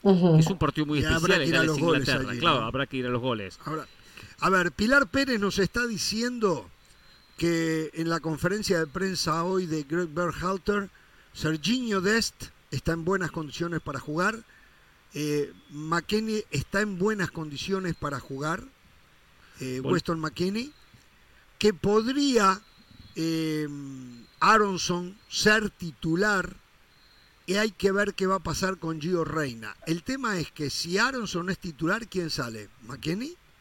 No creo. No. Eh, claro, lo de McKinney es eh, la potencia física que tiene, lo bien que va por arriba. Si está bien, entonces tendría que jugar McKinney. tiene que jugar sí o sí. Aparte tiene una jerarquía, un futbolista de la Juventus que el resto, la mayoría no tiene. Correcto, correcto. Ahora, a no ser que físicamente no esté bien. Yo le digo una cosa. Gio Reina, porque Gio Reina, Musa, eh, porque no va a sacar a Pilar, Pilar Pérez no representa a Gio Reina, ¿no? Que yo sepa, no. Gio Reina, Gio Reina va a ser suplente. Yo no veo a Gio Reina eh, eh, jugando, arrancando. Va a ser el mismo equipo que jugó contra País de Gales. La sensación que tengo que repite. Yo también creo.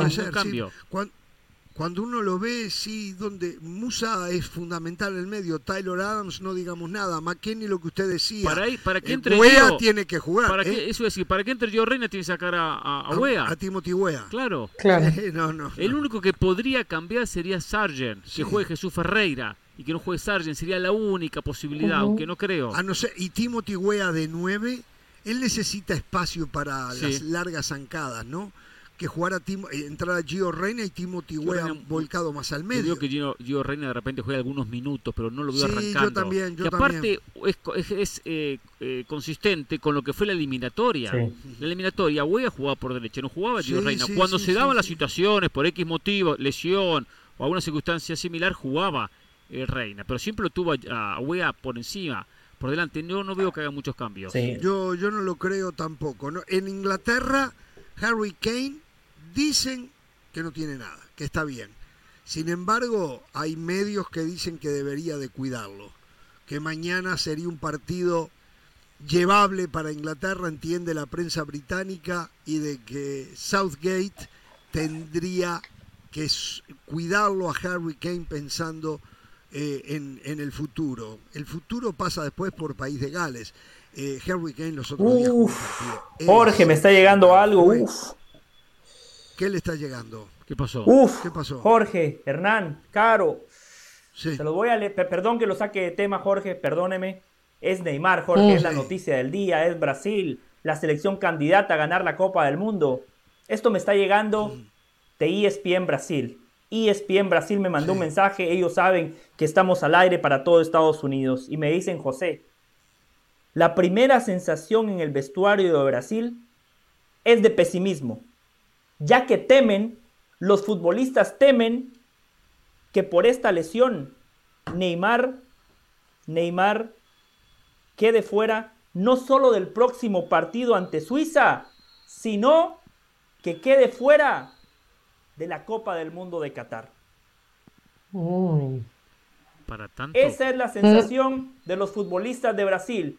No hay parte médico oficial. Los compañeros de Neymar piensan que se podría perder el Mundial. Además me dicen, es especialmente preocupante porque es en el pie derecho y ya que tuvo que ser operado de una lesión en el quinto metatarsiano en el año 2018.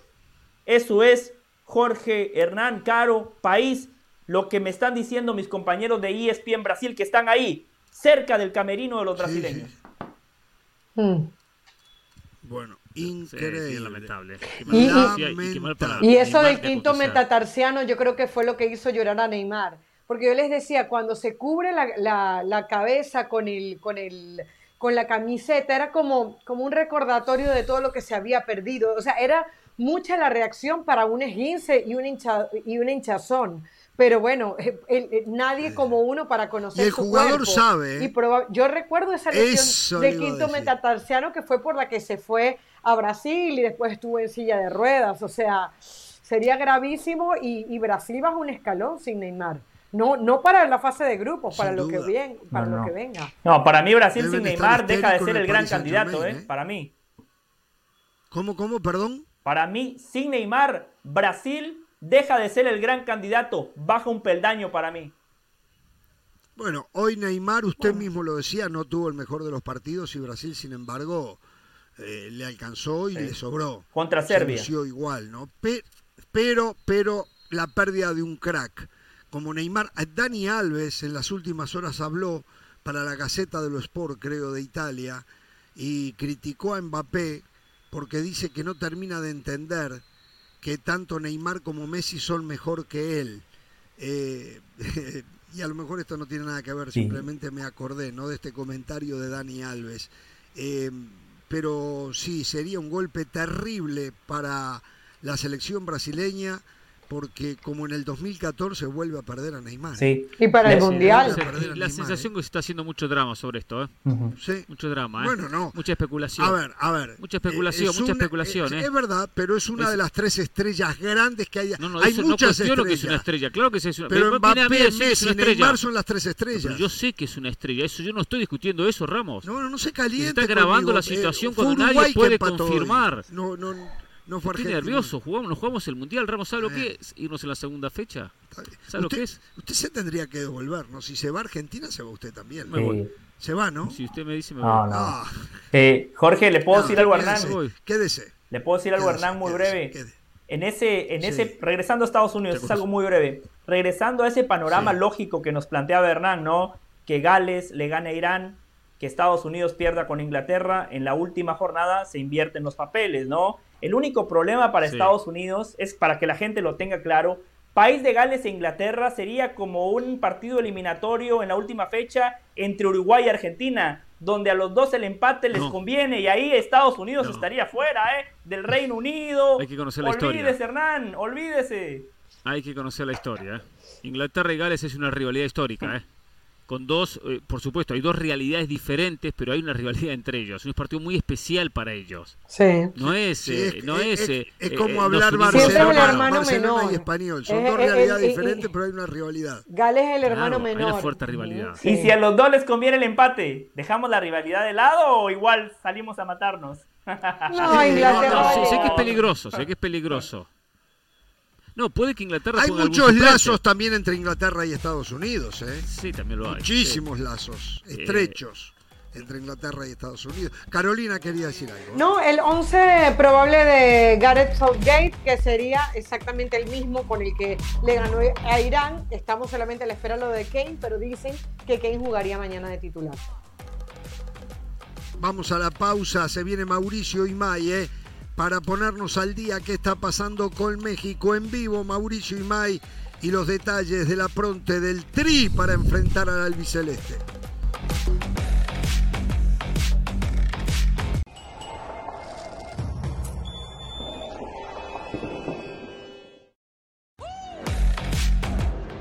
Continuamos en Jorge Ramos y su banda con esta cobertura especial mundialista desde Qatar.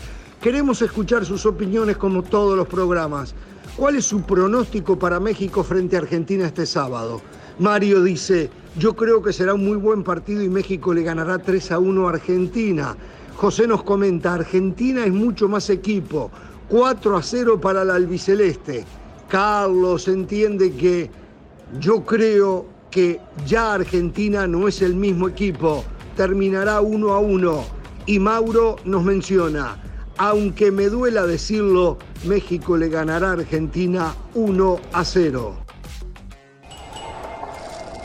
Muchas gracias por sus respuestas. Los invitamos a seguir escribiéndonos por Twitter durante este Mundial para poder leer sus opiniones. Y no se muevan, que ya volvemos con más de esta edición mundialista de Jorge Ramos y su banda.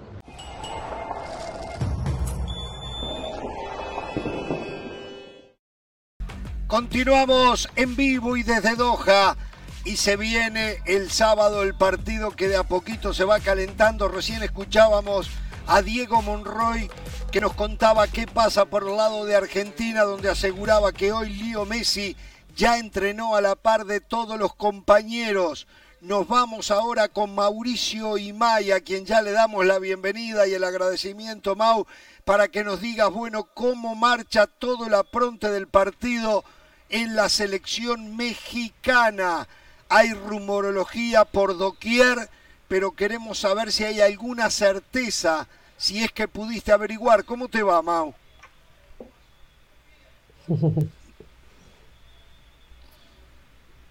Hasta ahora no hay un once definido para arrancar ante la selección de, Argentina. Gerardo Martino después del partido contra Polonia decía, los resultados no van a alterar, no van a modificar mis planes. Y los planes de Martino previo al arranque de la Copa del Mundo era contar con un futbolista de experiencia en medio campo como lo es Andrés Guardado y por eso creemos puede ser uno de los titulares. Y hay que verlo del centro delantero, porque también parece que se le abre una buena oportunidad a Rogelio Funes Mori. Pero insisto, 11 confirmado, todavía no hay. Hoy por la mañana, eh, en una fecha que ya estaba establecida previo al arranque de la Copa del Mundo, hablada entre los futbolistas y el cuerpo técnico, hoy por la mañana fueron las familias de los jugadores y también del cuerpo técnico. Por cierto, Está toda la familia de Martino aquí en eh, Qatar apoyando al técnico de la selección mexicana. El futbolista que más familiares tiene en territorio mundialista es Henry Martín y me dicen desde adentro de la concentración que le vino muy bien esta visita a los futbolistas. Algunos de ellos llevaban más de un mes concentrados para recargar pilas. A partir de la 1.30 de la tarde los familiares abandonaron el hotel de concentración, solamente tuvieron permiso para estar tres horas comieron ya solamente jugadores y cuerpo técnico, por la tarde el entrenamiento a puerta cerrada y hoy todos están enfocados en lo que será el compromiso del sábado contra Argentina. Pero es muy poco lo que se ha podido saber entonces. ¿eh? Eh, por lo que nos dices, lo que se viene especulando es la presencia de guardado. ¿El sacrificado sería Chávez? O, o a lo mejor se da aquello que nos anticipabas la semana pasada que podría recurrir a Héctor Herrera como el, medio de contención y sale Edson Álvarez. No, en este partido, en este partido no, no, no creo que vaya a poner a Héctor Herrera de, medio centro, eh, porque eso lo, llegó a planear para el partido contra Polonia o en dado caso para el partido contra Arabia, pero no contra Argentina. Contra Argentina siempre habló Martino de tener un, un mediocentro, un, un recuperador nominal como lo es Edson Álvarez, que por cierto terminó con un golpe el partido contra Polonia. Me dicen, me dicen, no está mal Edson Álvarez, no está mal. Eh, y el interior sacrificado, a ver, los dos me parece que son, son futbolistas que pueden salir del once, del once titular. Por ahí también me contaban que previo al arranque de la Copa del Mundo, Martino fue muy claro con cada uno de ellos y les dijo, ninguno tiene su lugar seguro. Entonces hay que, hay que esperar porque puede ser Héctor Herrera el que pierde el lugar, para mantener a Luis Chávez como interior por eh, eh, a Andrés Guardado, perdón, como interior por izquierda y poner a Luis Chávez como interior por derecha. Luis Chávez jugó como interior por derecha durante algunos minutos en los dos partidos de preparación que tuvo la selección mexicana en Girona. A ver, a ver, me pongo en la cabeza de Martino. Y si quiere poder controlar a Argentina quitándole la pelota en el medio campo y se decide por agregarle a ese medio campo a Guardado y sosteniendo a los otros tres y no poniendo un 9 nominal y jugándosela con el Chucky Lozano y Alexis Vega arriba? ¿Una locura lo que estoy diciendo? ¿Un 4-4-2? No es, a ver, no es una locura si tomamos en cuenta que en algún momento de, del último semestre de la preparación ya para la Copa del Mundo, llegó a jugar con falso 9 Gerardo Martino. Lo hizo con Irving Lozano y lo hizo con el Piojo Alvarado en aquel partido contra Paraguay en la, en la ciudad de Atlanta. Pero Gerardo Martino, previo al debut contra Polonia, dijo que estaba planeado todo bajo el mismo esquema. Entonces yo creo que el 4-3-3 de arranque no va a cambiar. Sí creo que puede sufrir alguna alteración en el transcurso del partido, como por ejemplo en algún momento utilizar a Néstor Araujo como lateral marcador por derecha y que se cierre para formar una línea de, tres centrales. No lo dudaría. ¿eh? ¿Cómo toman el saludo, Mauricio, el pueblo futbolístico mexicano que un argentino, Funes Mori, juegue versus Argentina? A ver, Hernán, eh, te saludo con mucho gusto. Yo la verdad, en ese tema siempre he sido igual y, siempre he pensado igual. Eh, para mí, nació en Argentina, pero es naturalizado mexicano. Para mí hoy hay que, hay que pensar en él como un mexicano más. Y si le hace gol a Argentina, bueno, será problema de, de Rogelio y quizá de los argentinos pero esos futbolistas naturalizados que llegan a una selección para marcar diferencia, por mí son bienvenidos. Y yo te puedo decir, en el grupo siempre fue bien recibido Rogelio Funes Mori. Mauricio, Perfecto. cuando hablábamos de Portugal, Jorge y Hernán hablaban de que la FIFA no quiere que las figuras queden fuera de la Copa del Mundo que por eso le dieron ese penal a Cristiano. ¿Hay preocupación, Mauricio, de que el sábado veamos un arbitraje totalmente tendencioso a favor de Argentina? Don José, te mando un fuerte abrazo. Eh, no, yo creo que preocupación no.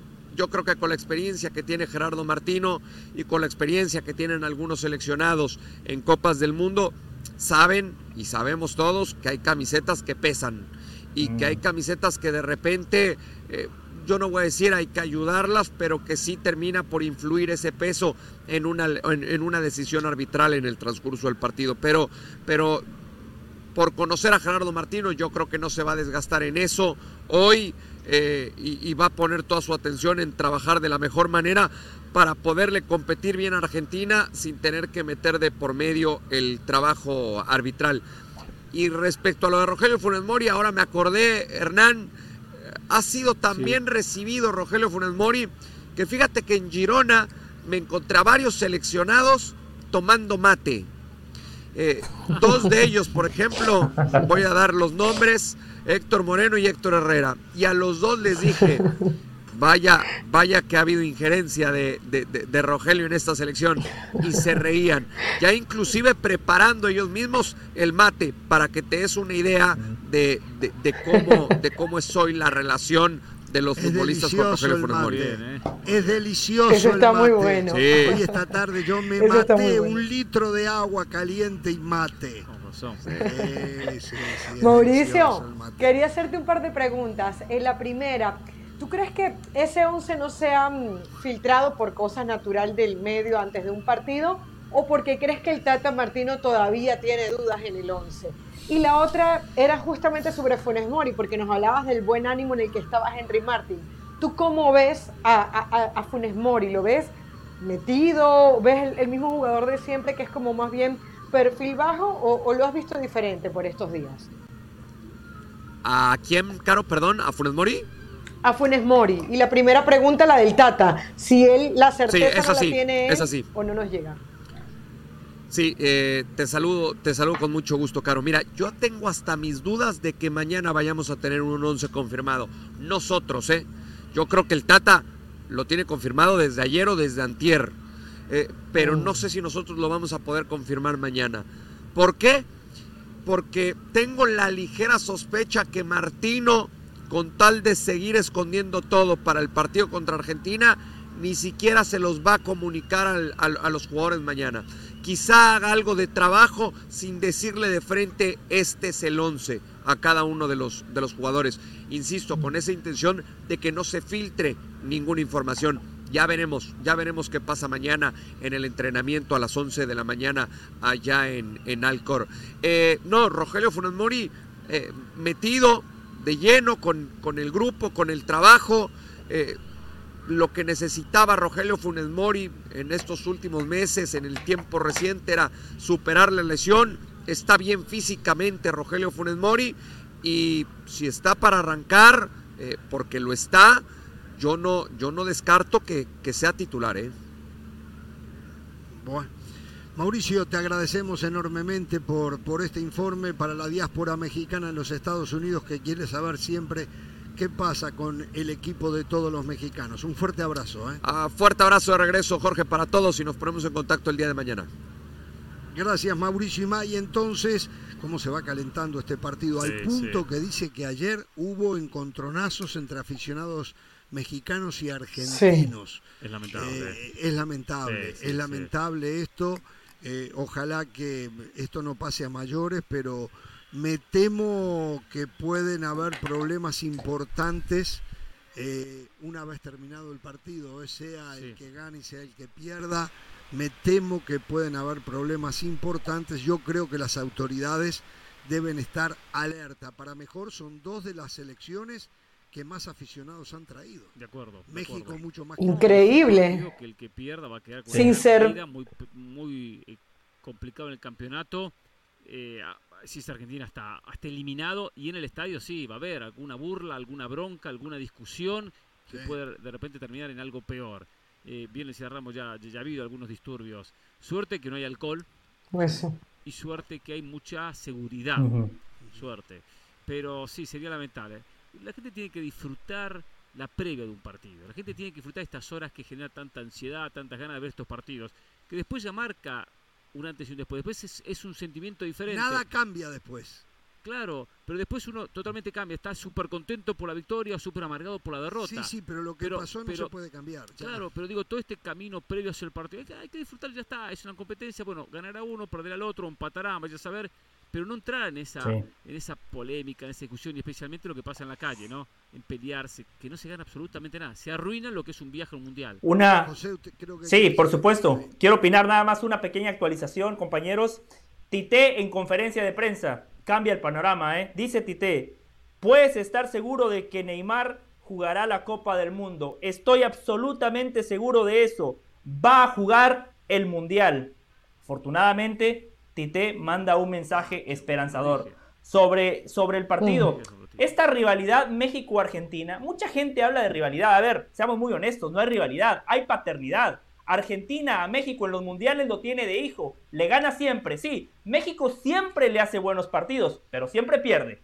Las cosas hay que decirlas muy claras. El sábado hay una selección favorita, hay una selección que tiene mejores futbolistas, hay una selección que tiene más calidad. México tiene la oportunidad de cambiar la historia. México tiene la oportunidad de finalmente ganarle a la selección que lo ha sacado de los últimos mundiales, de ganarle a la selección que le ha pintado la cara en muchas otras competencias. Eso es lo lindo del fútbol. Ahora, México contra las potencias siempre se agranda, pero no basta nada más con agrandarse, no basta nada más con jugar bien. Yo estoy seguro que México va a competir. México contra Argentina va a dar su mejor partido de la Copa del Mundo, pero lo tiene que ratificar en el marcador. No basta con decir competimos contra la Argentina de Messi, dejamos buenas sensaciones. No, México tiene la oportunidad de ganar, encaminar el Mundial y encima eliminar a una potencia como Argentina. Eso mandaría un mensaje importantísimo.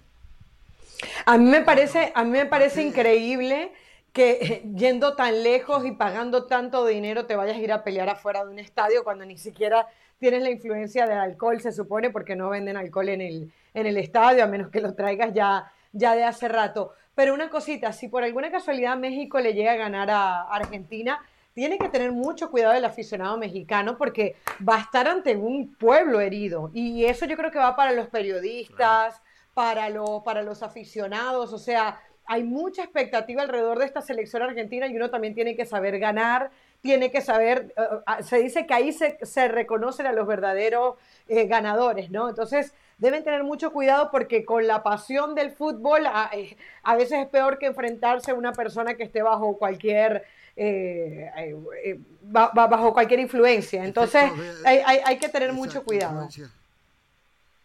Bueno, de acuerdo, sí, es cierto. Ojalá que, que prive la cordura, es algo muy difícil de pedirle al aficionado del fútbol cuando, cuando en el medio está eh, una eliminación en el caso de Argentina y una posible eliminación en el caso de México. Eh, y empiezan las bromas y las tomaduras de pelos. Eh, la verdad que es preocupante. Es una pena, una pena que se hayan tenido que enfrentar en tales circunstancias.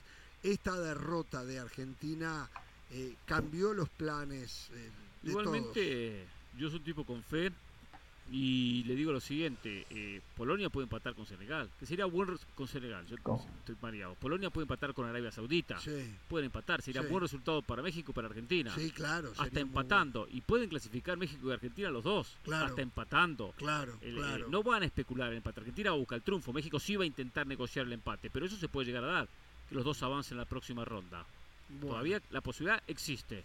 Señores de Ecuador, eh, nos dice mm, José Daniel. Álvarez que el Chobo. podría pasar a línea de tres Chobo, podría pasar a línea de tres Ecuador, eh, con Perazo eh, uniéndose a Torres y a Incapié, poroso, poroso, a Torres y a Incapié.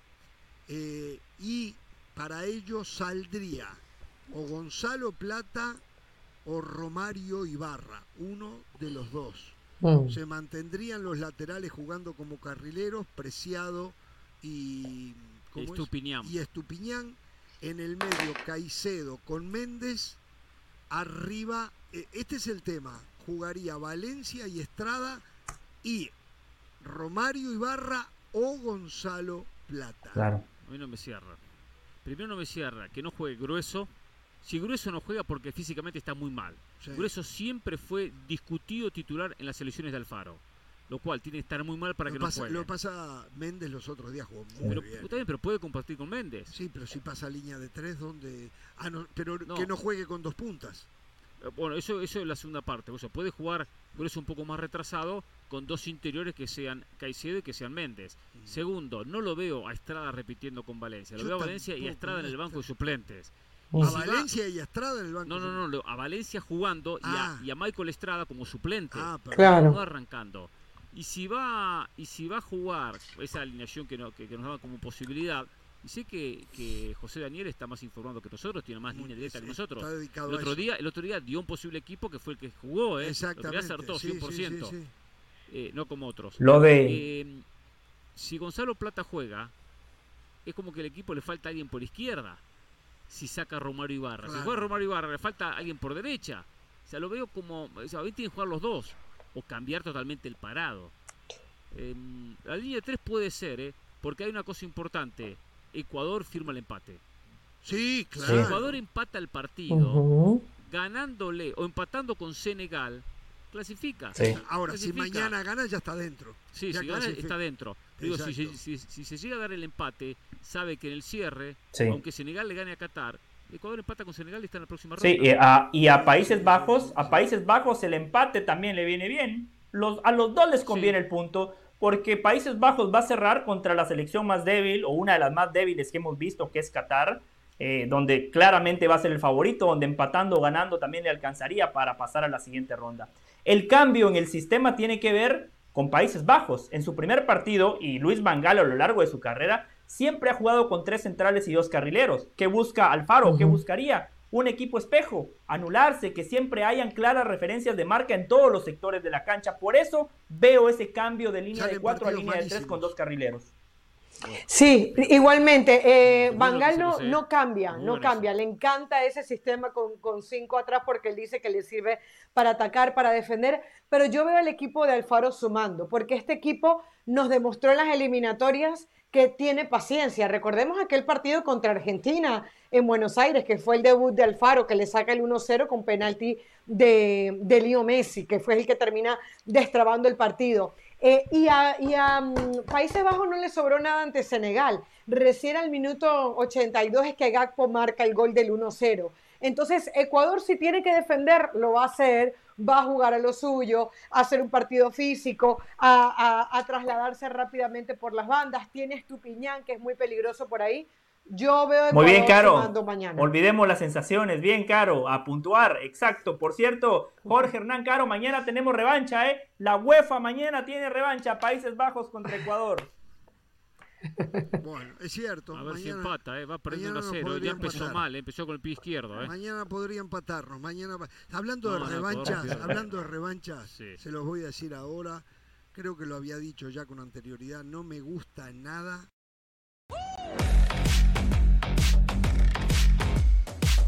Revancha para los ganeses de lo que ocurrió en el 2010. Y no me gusta enfrentar. No, no, no, no, no, de verdad o sea, enfrentar a un rival que tiene la sangre en el ojo lo hace más peligroso. Lo hace más. Y para los ganeses es revancha, ¿eh? No, no se olvidaron, no. Han estado hablando de ese partido. Pero para Portugal también es una revancha que Uruguay eliminó el mundial pasado. Está bien, está bien, es cierto, es cierto. Hasta mañana.